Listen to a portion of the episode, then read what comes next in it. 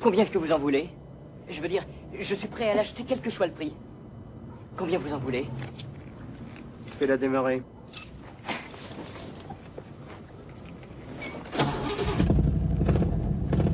Elle s'appelle Christine. Dans ce podcast, Christine, ce film incroyable qui est à voir et à revoir. Alors Christine, c'est un petit bijou qui mélange humour noir et vision d'horreur à la John Carpenter. Comment t'as fait pour réparer cette bagnole? Oh, juste beaucoup de boulot.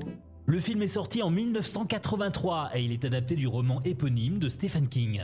Et à l'époque, le réalisateur sort d'un échec avec The Think, qui n'avait vraiment pas marché dans les salles. Donc en 1983, le projet Christine est une aubaine pour Carpenter, car adapter un roman du populaire Stephen King est automatiquement un succès commercial.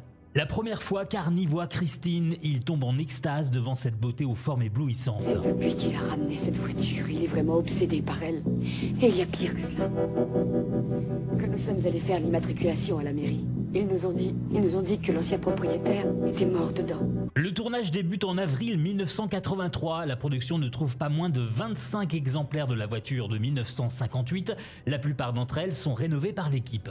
Lors des séquences de Christine roulant toute seule, notamment pour pourchasser la bande de Buddy, les vitres ont été recouvertes d'un filtre noir non seulement pour masquer le cascadeur conduisant la voiture, un procédé qui lui sera très difficile car il ne voyait pas la route au point de manquer plusieurs fois l'accident, mais aussi pour renforcer l'intrigue sur le fait de savoir si Arnie est au volant ou non. On retrouve dans ce film tout l'univers de Carpenter, une puissance maléfique qui est ici une voiture, un héros complètement paranoïaque, une satire sur la société et bien sûr la musique électronique qu'on retrouve dans tous les films du réalisateur et qui fait peur. La musique est très présente depuis le poste radio avec ce tempo rock'n'roll. Et dans la bande sonore que seuls les spectateurs entendent.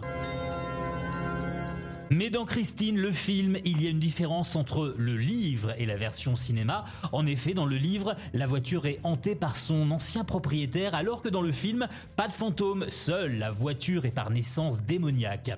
On retrouve cette forme de démon dans les films de Carpenter comme Halloween, The Fog et The Thing, c'est ça la marque de fabrique de Carpenter. Si on devait faire une métaphore, on pourrait dire que Christine est une femme démoniaque, perverse, narcissique et manipulatrice.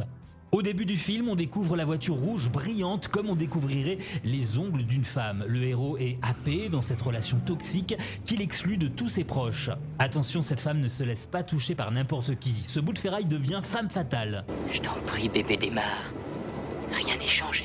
Tout est comme avant. On y voit ici la fragilité affective et la frustration sexuelle d'un ado avec sa voiture. Dans la mise en scène, on a toujours l'impression que cette voiture est humaine et c'est là que ça fait flipper.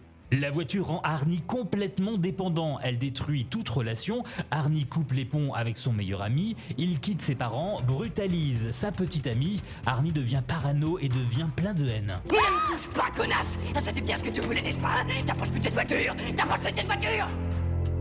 Dans ce film, Carpenter montre le désir d'indépendance avec des parents qui refusent de voir Arnie grandir.